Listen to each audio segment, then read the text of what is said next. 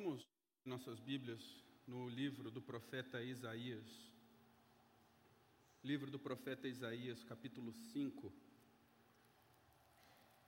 Por favor, acompanhe a leitura que eu farei dos versículos 1 ao 7.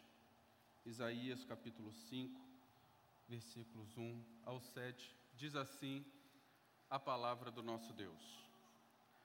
Agora cantarei ao meu amado o cântico do meu amado a respeito da sua vinha. O meu amado teve uma vinha num outeiro fertilíssimo. Sachou-a, limpou-a das pedras e plantou de vides escolhidas. Edificou no meio dela uma torre e também abriu um lagar.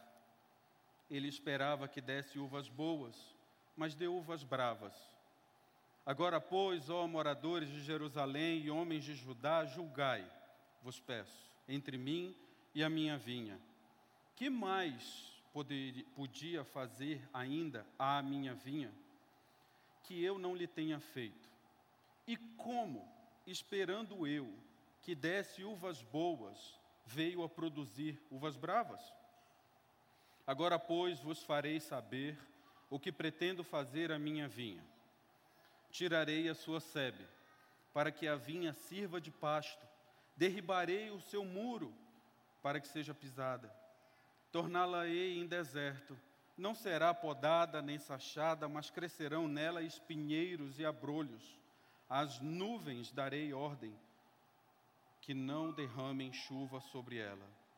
Porque a vinha do Senhor dos Exércitos é a casa de Israel e os homens de Judá são a planta dileta do Senhor. Este desejou que exercessem juízo, e eis aí quebrantamento da lei, justiça, e eis aí clamor. Igreja, Deus é fiel. Deus é fiel. E é importante falar isso e antes de nós entrarmos aqui no nosso texto, eu quero, hoje em dia é preciso fazer isso, quero colocar algumas balizas teológicas a respeito dessa afirmação: Deus é fiel. Porque hoje em dia muitos termos evangélicos se popularizaram, digamos assim. Então você vê, por exemplo, Deus é fiel até no para-choque dos caminhões. Você vê as pessoas nos mais diferentes contextos falando: Deus é fiel. E aí, onde quando todo mundo está falando uma coisa, a gente tem que se perguntar como aqueles que são chamados o povo de Deus. Mas espera aí, o que é Deus é fiel? O que significa Deus ser fiel? Quero dizer para você que Deus é fiel à sua aliança. Deus é fiel à sua justiça. Deus é fiel à sua santidade. Deus é fiel ao seu amor. Deus é fiel ao seu povo que lhe obedece. Deus é fiel nesses termos. A fidelidade de Deus, ela, ela não é negociada.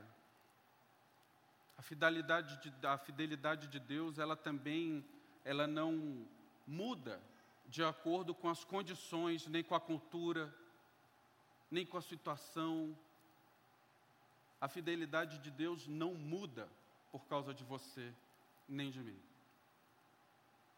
Deus é fiel a si próprio. Essa é a fidelidade de Deus que nós não podemos torná-la antropocêntrica, porque ela é essencialmente teocêntrica, ou seja, ela está voltada para Deus. Nós que estamos em um relacionamento com Deus, somos beneficiados pela fidelidade que Ele tem consigo mesmo. E por que é importante falar isso? Porque tenho a impressão que às vezes as pessoas acham que Deus é obrigado a ser fiel com os planos que nós temos. E isso não é verdade. Veja, porque Deus é fiel, à sua aliança, ao seu amor, sua santidade, sua justiça, porque Ele é fiel dessa forma, Ele, com as pessoas que se aproximam dele, capacita aquelas pessoas. A fidelidade de Deus, ela é capacitadora. Ela é também relacional, ela permite que nós nos relacionemos com Ele. Agora, o que eu quero dizer com isso? Que a fidelidade de Deus é capacitadora. Ela nos capacita a servi-lo. Você e eu fomos criados para quê, afinal? Para que é que nós estamos aqui? Para conquistarmos o que desejamos? Para termos uma estrada de sucesso? Não. Você e eu fomos criados para a glória de Deus, para servi-lo, para representá-lo, para multiplicar a adoração a Ele por toda a terra. Esse é o propósito da sua vida. Você, estudante, você, aposentado, você, pai, mãe, filho, todas as coisas que você faz, da forma como você faz, conforme 1 Coríntios 10, 31, tudo o que você fizer, você deve fazer para a glória de Deus. E você faz isso porque Deus é fiel. Deus capacitou você a isso. Quando Deus criou Adão e Eva, Ele deu a sua imagem e semelhança a Adão e Eva e escreveu a sua lei em seus corações. E no, no momento em que Adão e Eva foram criados, eles sabiam quem eles eram, para o que eles serviam, quem Deus era, que tipo de honra e glória Deus deveria receber, o que era a criação, para que servia a criação e qual era o estilo de vida que eles deveriam ter. Eles sabiam que Deus era fiel. Porque havia os capacitado para isso, como imagem e semelhança de Deus. Imagem e semelhança essa que foi terrivelmente corrompida pelo pecado, mas é resgatada em Cristo. Deus fez isso com Adão, Deus fez isso, mostrou a sua fidelidade com Abraão. Deus capacitou Abraão para que ele fosse o patriarca. Sai da tua terra, do meio da tua parentela. Naquela época do antigo Oriente Próximo, na, época, na região do crescente fértil, na, no Mediterrâneo, região extremamente perigosa, onde as pessoas viviam em comunidade. Sai da tua terra, do meio da tua parentela, e Deus foi fiel com Abraão, porque Abraão tinha um propósito de servir a Deus. Deus fez isso também com Moisés. Deus capacitou Moisés, mostrou a sua fidelidade a Moisés, para que ele fosse um profeta no meio do povo que Deus iria libertar e iria conduzi-lo pelo deserto, iria sentá-lo numa terra para que a nação de Israel existisse. Deus foi fiel com a nação de Israel. Prestem atenção. Deus capacitou essa nação. Deus fez deles um povo. Eles eram escravos. Deus libertou eles. Deus impediu que outros povos que já existiam naquela época dizimassem aquele povo. Deus deu a eles a lei, o decálogo, a verdadeira lei. Existiam outros códigos de leis naquela época. O código hitita, código de Hammurabi, eram códigos de leis da civilização daquela época. E de civilizações muito maiores do que aquele povinho que até pouco tempo eram conhecidos como os hebreus.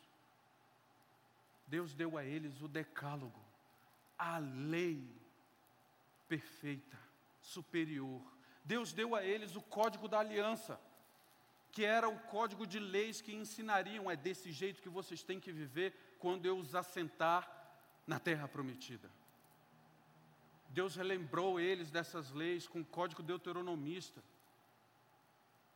Deus capacitou esse povo, Deus mostrou a sua fidelidade a esse povo. E para quê? Para que Israel vivesse seus sonhos. Não. Para que Israel fosse luz para os pagãos. para que Israel exercesse uma função missionária já no Antigo Testamento, de ser luz para as nações que rodeavam Israel. Esses, esse eram os frutos que Deus esperava. Deus é fiel, sim, nestes termos. Deus é fiel.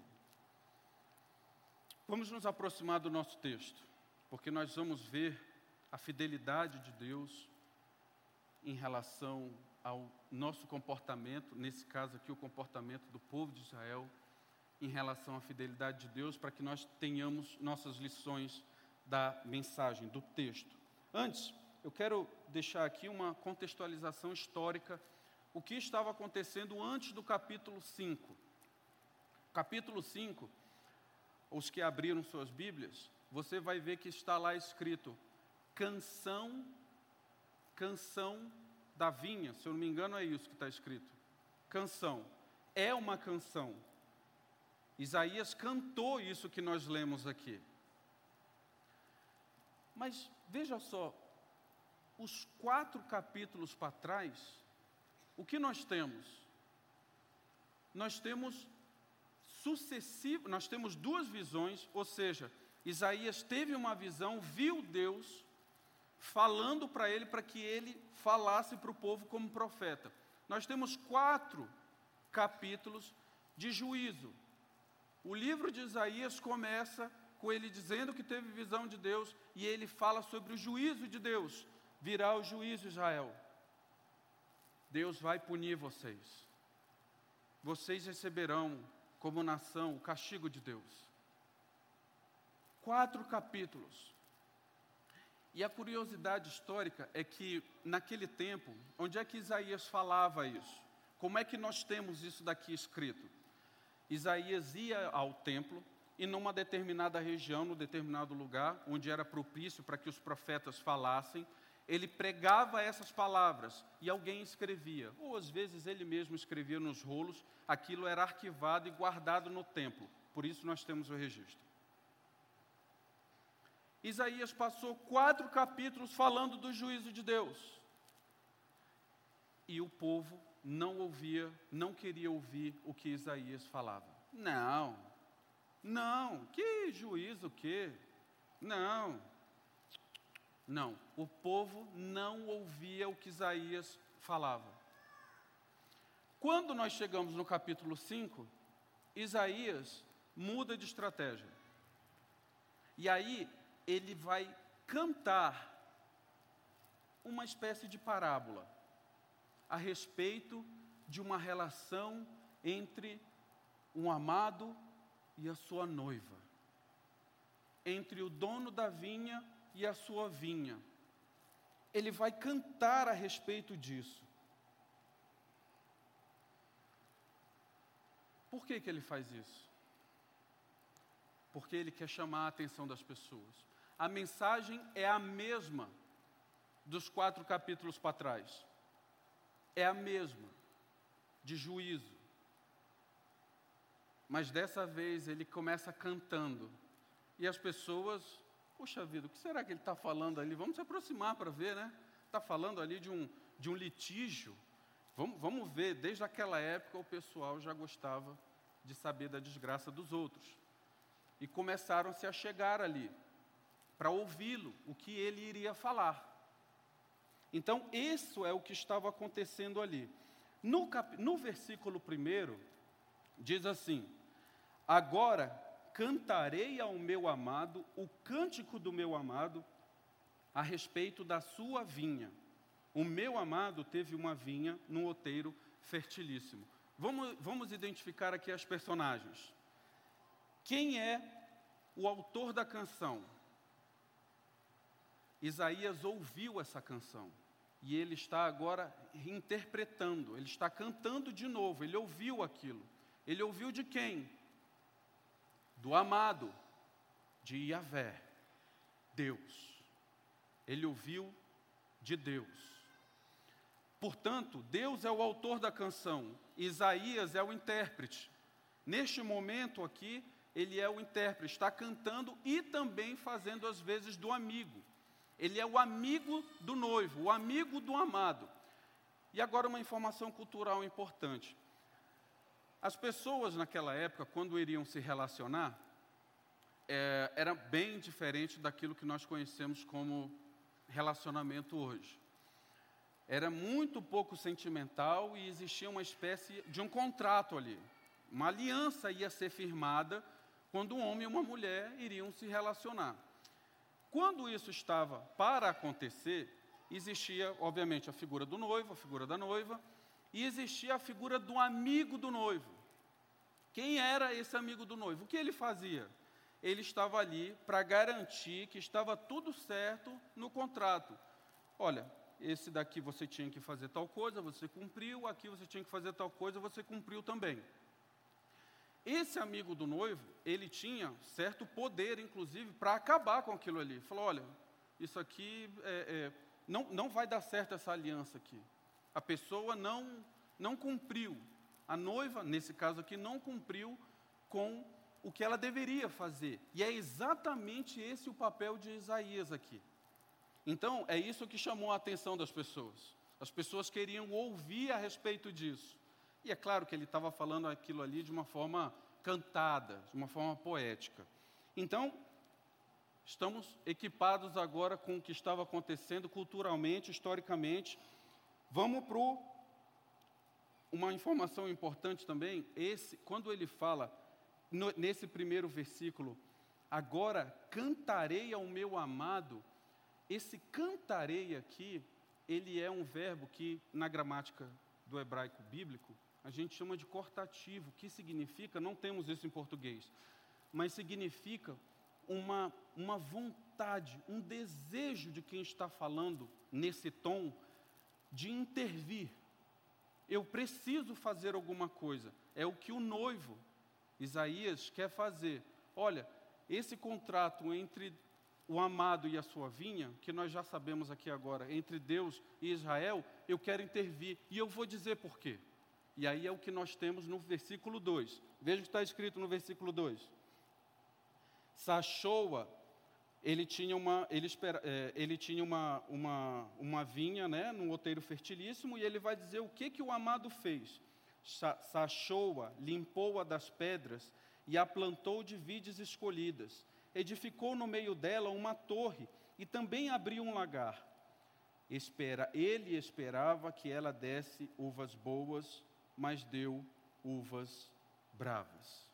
O que ele está dizendo aqui, colocando dessa forma cantada, poética, é que este dono da vinha pegou um pedaço de terra, sachou-a, cavou, tirou as pedras, separou as pedras num lugar. Então veja, a gente está mexendo com cavar, inclusive os verbos aqui têm essas, essa intensidade.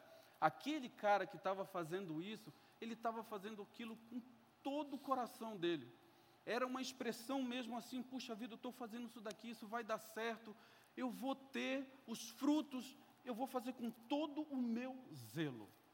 É isso que está, é isso que está dito aqui. Então ele cavou, tirou as pedras, com as pedras que ele tirou, ele criou uma cerca para proteger a sua vinha. Ele pegou as sementes, escolheu uma por uma Veja o trabalho, veja o zelo que ele está fazendo. Plantou cada uma dessas, e aí ele esperou dois anos. Tinha que se esperar, o processo era esse naquela época. Você esperava dois anos para que as primeiras mudinhas começassem a crescer. Crescer e já dar os seus frutos. Enquanto isso, ele construiu uma torre com, a, com as pedras que ele tinha tirado também, e ficava vigiando a vinha. Meus irmãos, não tem como nós não lembrarmos da fidelidade de Deus com o seu povo no Antigo Testamento. O povo era escravo no Egito. Deus foi lá e tirou, libertou esse povo. O povo tinha que atravessar um mar para se distanciar e ficar em segurança. Deus abriu o mar. O povo foi andar no deserto, era muito quente durante o dia, Deus coloca uma coluna de nuvem. À noite era muito frio, Deus coloca uma coluna de fogo. E a Bíblia diz que a correia das sandálias deles não desgastaram em 40 anos andando pelo deserto. Perceberam a conexão que Isaías está fazendo? É essa conexão.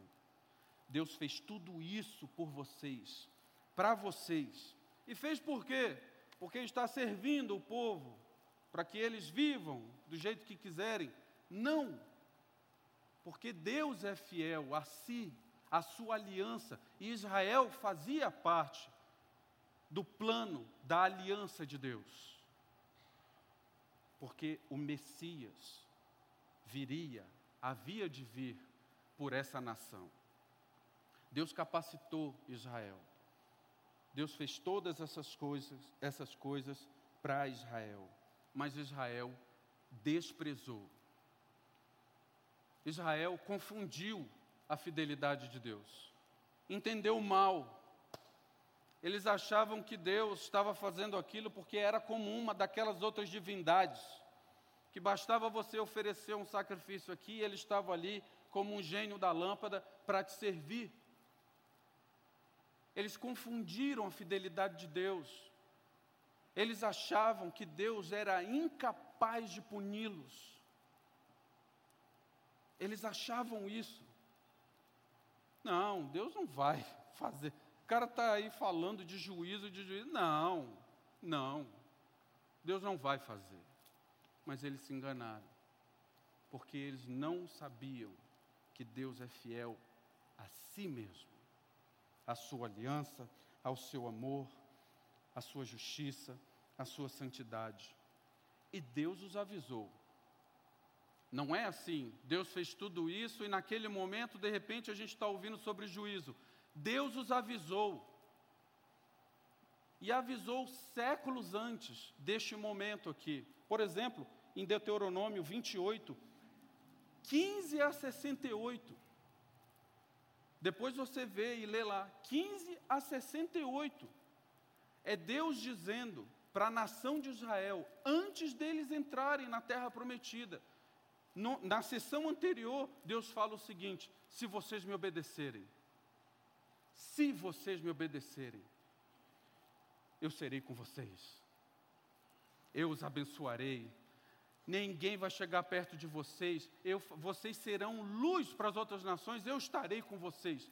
E na sessão seguinte, 28, 15 a 68, veja o tamanho desse texto, é Deus dizendo o seguinte: mas se vocês entenderem mal minha fidelidade, se vocês forem infiéis comigo, eu vou castigar vocês. Desse jeito, desse jeito, até o versículo 68. Irmãos, este é o nosso Deus. Este é o nosso Deus, louvado seja o Senhor Jesus por isso. O nosso Deus é fiel. Graças a Deus por isso. Nosso Deus não mente. Nosso Deus também, isso não é cruel. Porque isso é para o bem, a restauração e a purificação daqueles que amam a Deus. Mas também tem uma outra função para aqueles que não são de Deus, mas estão no meio do povo de Deus. Tem a função de livrar o povo de Deus dos bodes, dos abrolhos, daqueles dos lobos,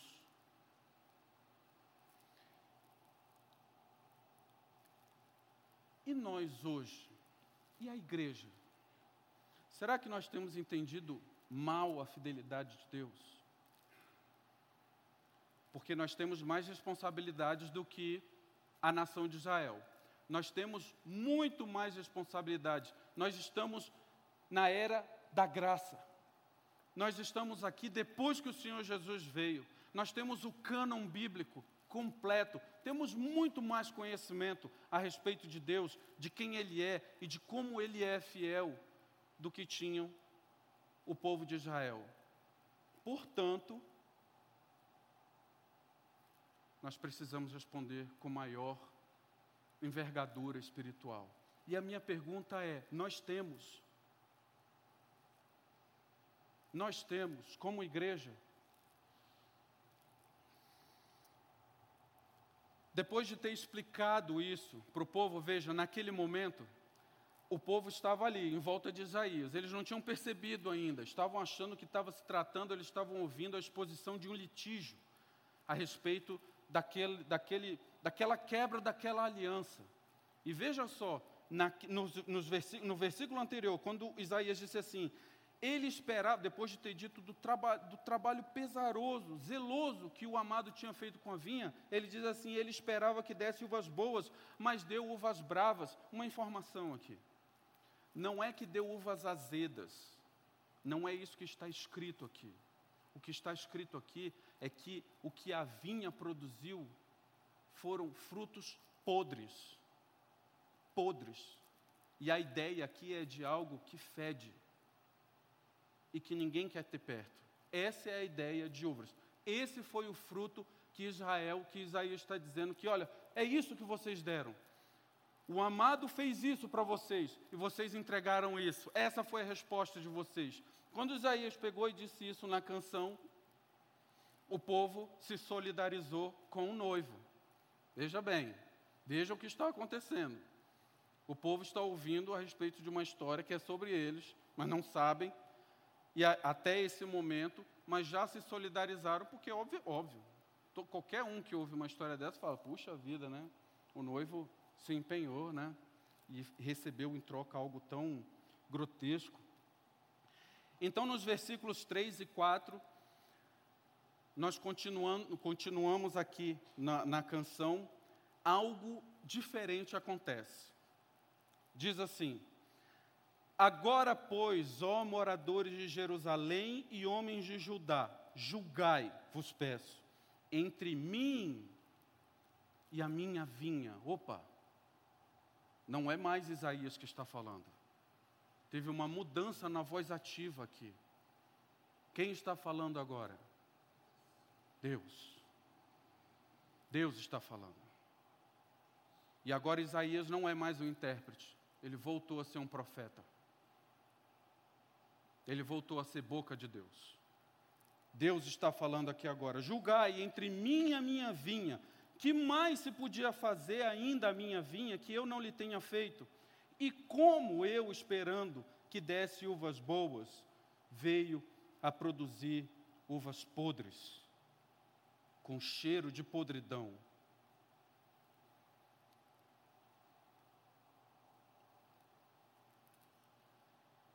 Queridos, nesse momento, deixa eu dar uma informação histórica para vocês aqui a respeito disso daqui. Esse momento que Isaías profere esse juízo sobre Israel, sobre o povo de Deus, era um momento de grande prosperidade que o povo estava vivendo. Grande prosperidade. Ainda estavam colhendo ali a remanescente do, do reinado de Salomão ali, estavam ainda em grande prosperidade financeira, social, estavam ali cheios de boas relações com as pessoas, não havia guerras, estavam gozando dessa prosperidade. E nesse momento, ou seja, dos frutos da fidelidade de Deus, nesse momento era que eles deveriam brilhar, era que eles deveriam se mostrar diferentes dos outros povos, era que eles deveriam mostrar: nós somos separados, vejam, nos observem. Mas o que Israel fez? Começou a buscar os deuses das outras nações. Porque talvez acharam que isso era culturalmente interessante. Vamos nos tornar cosmopolitas.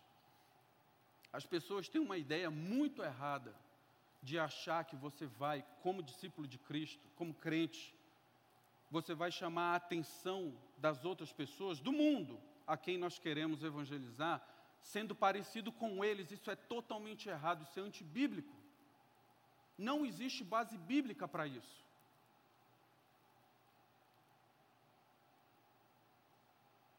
Nós somos chamados para ser santos, e santo significa separado. Vós sois nação santa, raça eleita povo de exclusividade de Deus.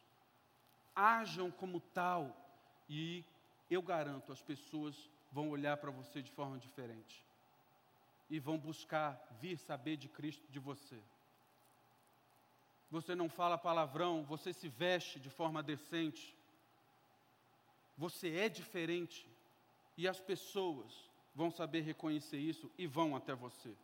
Agora, seja como os outros, fale palavrão do jeito que você quiser, é, seja o cosmopolita do jeito que você quiser, as pessoas não levarão você a sério. Entre elas dirão: ah, aquele crente ali está é, de brincadeira. Israel teve a oportunidade de, nesse momento, ser diferente mostrar que era diferente, e não fez. Pelo contrário, ofereceu frutos podres ao Senhor, idolatria, não cumpriam os dez mandamentos, não cumpriam o código da aliança. Tinha inclusive, é, é, eram opressores, existia pobreza no meio deles, e esses pobres e pessoas humildes eram todas oprimidas, existia imoralidade no meio de Israel. Esse é o contexto que Deus chega com Isaías e fala: Chega, diga a eles o que eu vou fazer.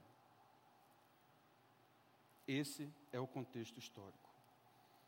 Ou seja, a fidelidade capacitadora de Deus deu tudo para Israel, para que eles fossem, como eu disse, luz para as outras nações, nações. E o que eles fizeram? Usaram a fidelidade de Deus para corrompê-la. Sabe onde isso aconteceu também? Isso aconteceu na criação. Como eu disse, Adão e Eva foram criados à imagem e semelhança de Deus, mas o que é que isso significa? Basicamente, porque essa é uma matéria de teologia bíblica extensa, foram criados para espelhar e representar a Deus.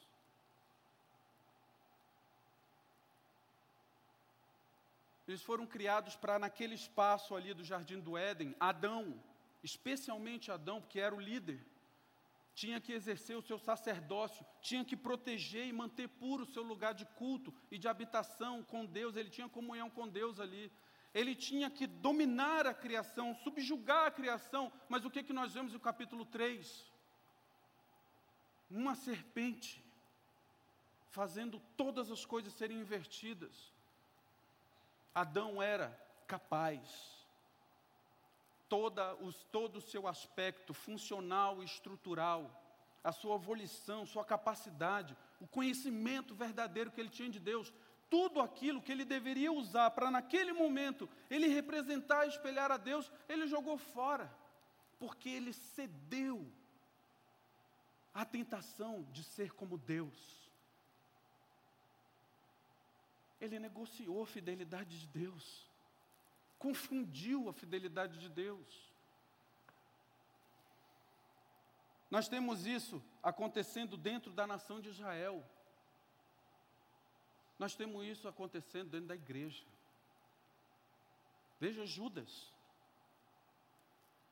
A Bíblia fala que Judas roubava dinheiro da sacola no colégio apostólico. Veja Ananias e Safira. Negociaram a fidelidade de Deus, entenderam mal. Veja hoje, temos pastores, pastores, que desejam mais a fama do que a santidade das suas ovelhas.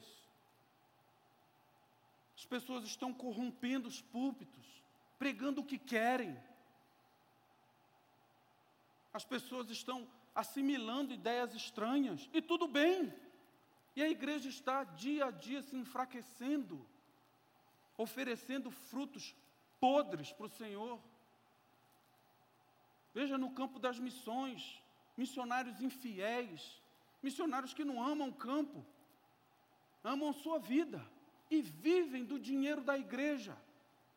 Suas boas vidas sei lá onde estão. Irmãos, isso acontece hoje, não sabiam? Estou dizendo. Frutos podres. Apesar de Deus ter capacitado sua igreja, e eu nem vou falar de outras coisas, eu vou basta falar sobre Jesus.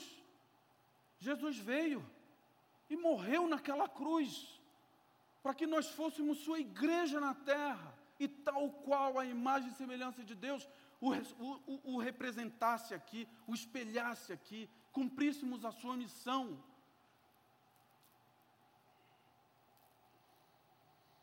Aqui no versículo 3 e 4, repare, Deus está de novo usando uma estratégia que ele já havia usado através de Natã, na pessoa de Davi. Isso está registrado lá em 2 Samuel, capítulo 12, dos versículos 1 a 15. Só para relembrar, é aquele episódio em que Davi faz o é, comete o adultério com Batseba, mulher de Urias, o Eteu. E todos aqui conhecem a história. E Davi foi cruel, cruel, mandou matar o marido da mulher por quem ele tinha desejo, tinha cometido adultério. Que momento era aquele que Davi estava vivendo, se não um de uma alta prosperidade do seu reino, a tal ponto de que naquele momento o exército de Israel estava em guerra. Onde é que Davi deveria estar? No fronte. Mas a Bíblia fala que ele estava no palácio. Estava andando para lá e para cá. Quando foi tentado e cedeu à tentação, porque ele negociou a fidelidade de Deus. E então Natan chega lá com ele e, diz, e ele comete o assassinato de Urias e não fala nada, não, não, não diz nada, até que Deus manda Natan, o profeta, naquela época lá, e diz o seguinte: Natan chega lá e conta uma história para ele. Olha, Davi, imagina, um pequeno produtor de ovelhas estava ali trabalhando bastante, com muita dureza e tal. Imagina que veio um outro cara, um rapaz mau, e pegou suas ovelhas, que destruiu com, com a obra do rapaz lá, e aquilo inflama a autojustiça de Davi, a ponto dele dizer o seguinte: que absurdo! Vamos matar esse homem que tirou a única ovelhinha que o pequeno produtor tinha. E aí Natan olha para ele e diz o seguinte: Tu és o homem. E naquele momento Davi sabia que Deus estava falando com ele. E algo foi prometido a Davi ali: nunca mais a espada se apartará da tua casa. Nunca mais se apartou. De Davi, o homem segundo o coração de Deus, nunca mais a espada se apartou da casa daquele homem. Mas o confronto com a fidelidade de Deus, porque Davi entendeu ali. Eu confundi. Achei que Deus era fiel a mim, o meu reinado, aos meus planos. Deus é fiel a Ele, a sua aliança, a sua santidade e a sua justiça. E foi confrontado. E no versículo 13, lá de 2 Samuel, nós temos: Davi reconhece e diz: Eu pequei contra o Senhor. E depois escreveu um salmo, dizendo: Eu pequei contra o Senhor, contra o Senhor somente. Davi reconheceu Davi se arrependeu e Davi foi restaurado, ainda que a espada nunca mais tenha se apartado da casa dele. E aqueles que conhecem a história, você sabe, diversas coisas foram acontecendo na vida e no reinado de Davi. A fidelidade de Deus nos ensina ao arrependimento, só que tem uma coisa: para se arrepender, nós precisamos reconhecer. E deixa eu levá-los aqui mais uma vez numa reflexão para nós hoje, como igreja. E vou falar de um aspecto, existem vários, mas vou falar de um que considero como o principal sobre a igreja hoje. Nós temos uma ordem, irmãos. Nós temos uma ordem que nos foi dada em Mateus 28, 18 a 20. Nós chamamos de a grande comissão. Nós temos uma ordem de fazer a missão cristã. Agora deixa eu dizer uma coisa para vocês aqui, porque hoje em dia precisa também. Missão não é fazer assistencialismo. Missão não é alimentar as pessoas que estão passando fome. Missão não é você fazer o que qualquer outro ser humano que não é crente faz. O que um ateu pode fazer. Um grupo de ateus pode se reunir, fazer uma comida, botar numa, numa coisa e sair lá distribuindo na Cracolândia. Isso é missão? Não. O que é missão conforme a Bíblia? Conforme Mateus 28, 18 a 20. Pregar o Evangelho. Discipular pessoas, ensinando elas a se parecerem com Cristo. Plantar igrejas. Para quê?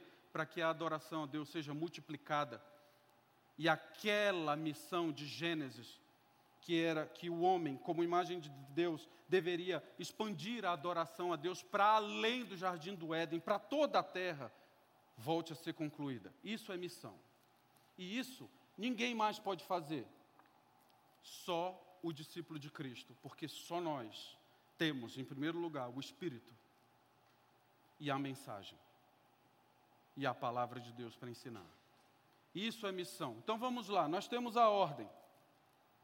Agora, e se eu disser para vocês que hoje, mais de dois mil anos depois da ordem, nós ainda temos mais de sete mil povos não alcançados, mais de sete mil povos não alcançados. O que significa povos não alcançados? São povos que não sabem nada, nunca ouviram a palavra Jesus, não sabem quem é Jesus. São pessoas que nunca ouviram. Ou são pessoas, são regiões do globo onde nós temos menos de 2% da presença de um discípulo habilitado para pregar o Evangelho. Mais de 7 mil povos. Eu falei, puxa vida, então é difícil mesmo, né? E se eu te falar que hoje a nossa força missionária, nós temos 90%, escuta, 90% da força missionária hoje atuando em lugares onde o evangelho já foi alcançado. Países cristãos, praticamente, ou pós-cristãos. 90%. E nós temos o restante, coisa aí de 13 mil missionários atuando em regiões onde o Evangelho não chegou ou onde ele é, praticamente não existe onde as pessoas não são ensinadas.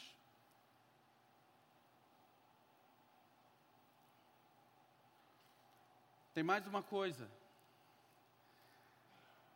Fizeram uma pesquisa e aí calcularam de que o evangélico, padrão, ele investe por mês coisa de 30 centavos em projetos de missão para alcançar povos não alcançados.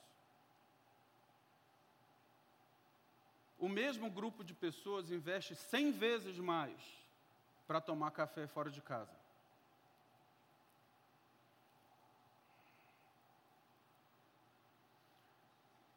A fidelidade de Deus nos deu a salvação, nós temos a Bíblia, nós temos todos os concílios, todas as confissões, nós temos a teologia, nós temos os recursos mas nós preferimos tomar café fora de casa.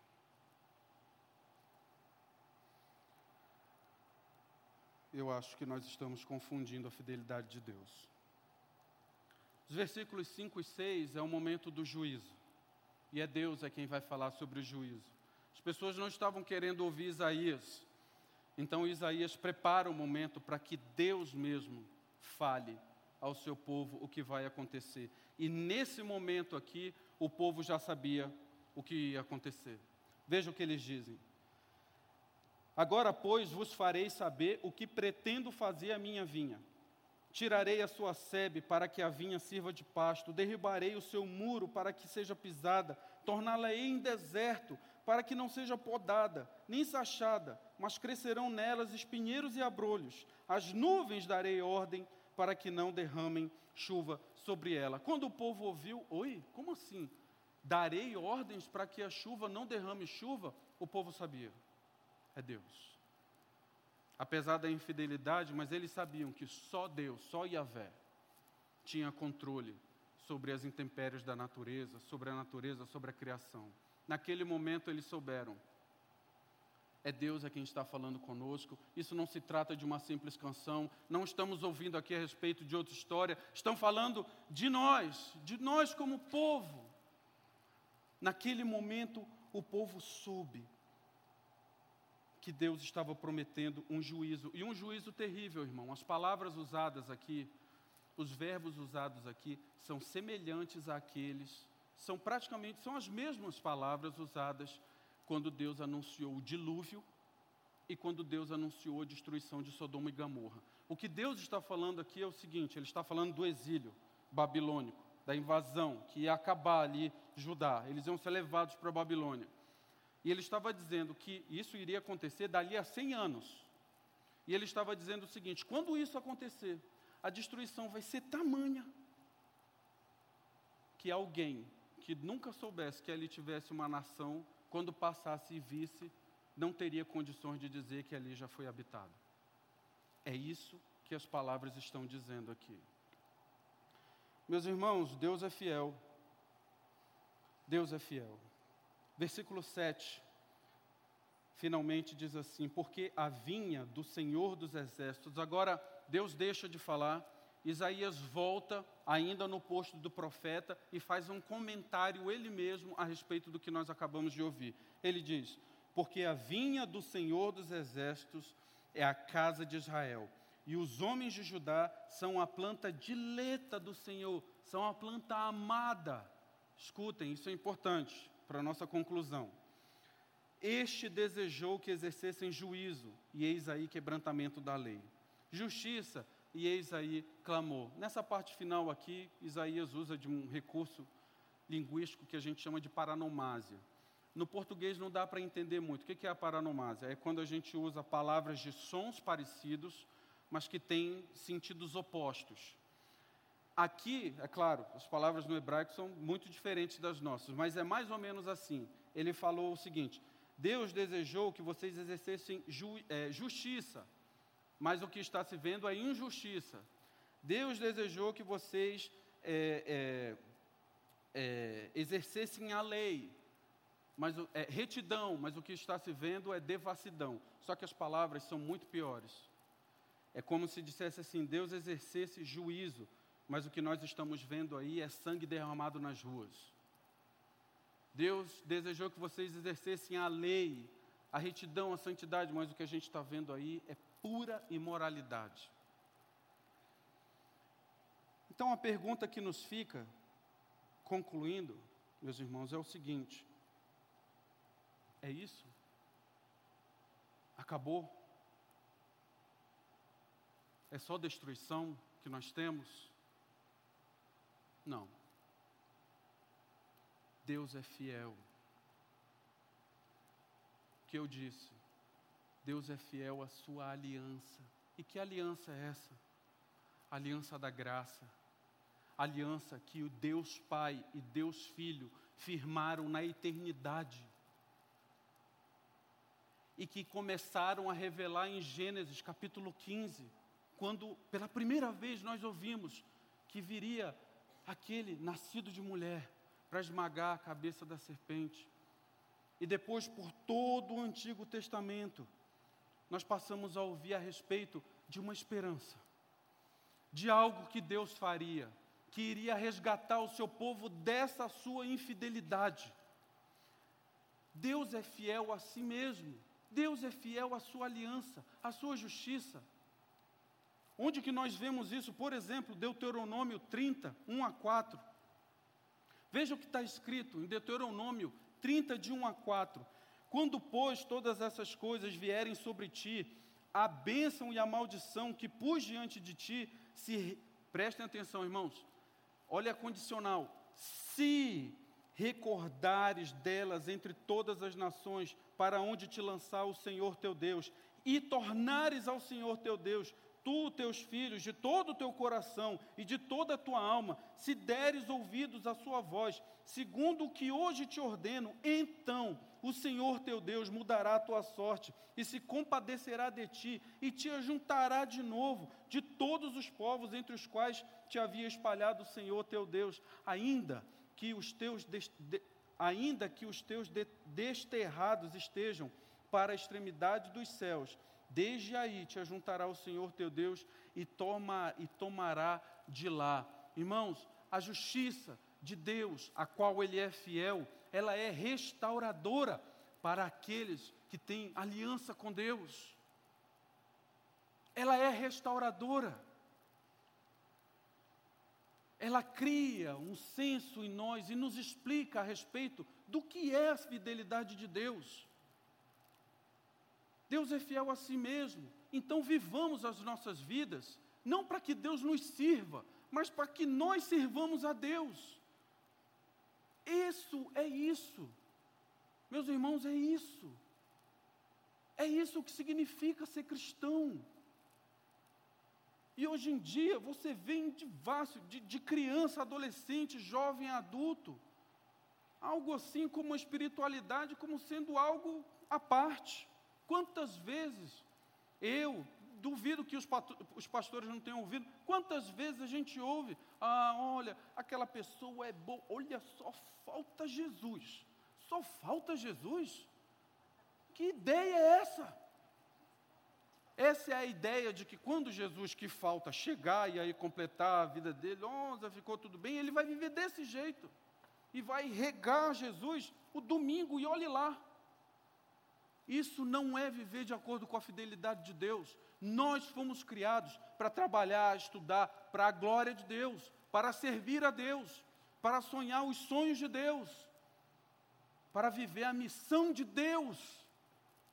Não há nada mais importante do que isso. Nem casar, ter filho, é, construir família, negócios, nada. As pessoas precisam saber a respeito dessa fidelidade de Deus em Cristo Jesus. E quantos de nós estamos fazendo isso?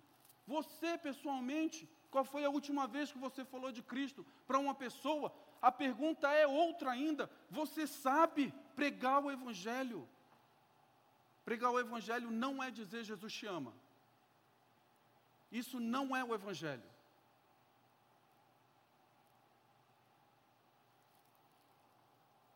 Nós temos mais promessas de Deus a respeito dessa restauração baseada na sua fidelidade. Por exemplo, em Isaías 29, de 2 a 5, poucos capítulos daqui da, desse, do capítulo 5, Deus está dizendo ali que Ele vai cantar uma nova canção, onde Ele vai resgatar a sua vinha. Mas eu quero ler com vocês, eu vou ler para vocês Isaías 54.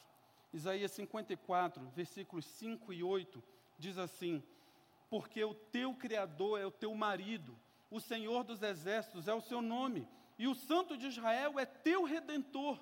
Ele é chamado Deus de toda a terra, porque o Senhor te chamou como a mulher desamparada e de espírito abatido, como a mulher da mocidade que fora repudiada. Diz o teu Deus: Por breve momento te deixei, mas com grandes misericórdias torno a acolher-te num ímpeto de indignação, escondi de ti a minha face por um momento, mas com misericórdia eterna me compadeço de ti, diz o Senhor, o teu redentor, louvado seja o Senhor nosso Deus. E isso daqui porque Deus é fiel a si mesmo. Porque Deus tem um compromisso consigo mesmo de colocar em prática e consumar até o fim a aliança da graça que está disponível. Em Isaías 53, nós temos ali a descrição do que foi a conquista dessa aliança da graça, o sacrifício do Senhor Jesus, aquele que cumpriu o que você e eu não poderíamos cumprir, viveu da forma que eu e você não poderíamos viver. Jesus fez isso por nós. Jesus, o nosso Senhor Jesus Cristo.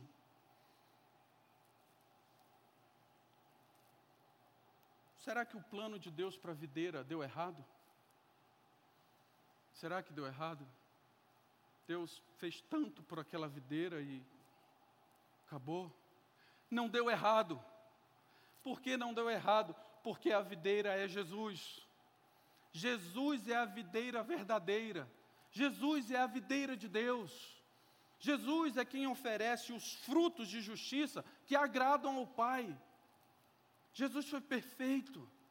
E agora, porque Ele é a videira, nós somos enxertados nessa videira e podemos produzir os frutos nossos, os frutos do Espírito, lá de Gálatas, capítulo 5. Alegria, mansidão, amor são, é um fruto com nove virtudes. Por causa de Cristo, nós podemos produzir frutos. Como ele mesmo disse, lá em João 15, versículos 5, 6, Jesus diz: Eu sou a videira, vós os ramos. Quem permanece em mim e eu nele, esse dá muito fruto, porque sem mim nada podeis fazer. E se alguém não permanecer em mim, será lançado fora, à semelhança do ramo, e secará, e o, apan e, o apan e, o, e o apanham, lançam no fogo e o queimam. Está aqui ainda. Deus é fiel à sua justiça. Deus é fiel, irmãos. Deus é fiel. Deus diz e Ele cumpre. O que fazer então? Deixa eu dizer uma coisa para encerrar. Se você não é crente e você está aqui hoje e ouviu tudo isso, Deixa eu dizer uma coisa para você. Creia em Jesus. Jesus Cristo é a videira verdadeira. E como você acabou de ouvir ele falar, você precisa ser enxertado nele. Você precisa ser um ramo dele. Porque do contrário, você secará, te apanharão e te lançarão no inferno. Não existe mais um exílio para ir existe um inferno. E nós só poderemos ser livres desse inferno se estivermos em Cristo. Portanto, se você não é crente e conhece agora o que significa Deus é fiel, eu digo para você, convoco você. Arrependa-se. Confesse Jesus. Confesse que Jesus é o Filho de Deus enviado para viver a vida que você não pode viver para oferecer o sacrifício que você não pode oferecer e para te dar um propósito de você viver a fidelidade de Deus de acordo com a sua santidade, de acordo com a sua justiça. Se você é crente, eu quero dizer para você uma coisa: arrependa-se. Arrependa-se. Busque a fidelidade de Deus nestes termos Busque viver para Deus. Não negocie a fidelidade de Deus. Seja parte de uma geração que vai cumprir com a missão, que vai viver a sua vida, quer coma, beba, estude, faça todas as coisas para a glória de Deus, que vai colocar Deus em primeiro lugar. Não confunda a fidelidade de Deus, mas viva essa fidelidade. Vamos orar. Senhor Deus, louvado seja o teu nome, obrigado pela tua palavra, Senhor. Obrigado por nos ensinar o que significa a tua fidelidade. Ó Deus, que a tua palavra coloque temor em nossos corações e que esse temor seja o gerador da verdadeira adoração, daquela adoração que quer se prostrar diante de ti, conhecer os teus planos, os teus sonhos e vivê-los. Ó oh Deus, que nós possamos nos submeter a Ti de acordo com a Tua santidade, na beleza da Tua santidade. Nós precisamos, ó Deus, de Ti, da Tua misericórdia. Nós que cremos em Jesus, ó Deus, fomos enxertados na videira verdadeira para Te entregar frutos, frutos agradáveis a Ti. Ajuda-nos, ó Deus, nós somos carentes. Nós somos carentes, Senhor, de Ti. Tem misericórdia de nós. Ajuda-nos a ser uma geração diferente, uma geração santa, uma geração fiel a Ti. Nós te amamos, Senhor Deus, e te agradecemos por tudo. Em nome do nosso Senhor Jesus Cristo, o Teu Filho amado. Amém. Vamos nos colocar em pé e adorar a Deus com o hino 32, o Deus fiel.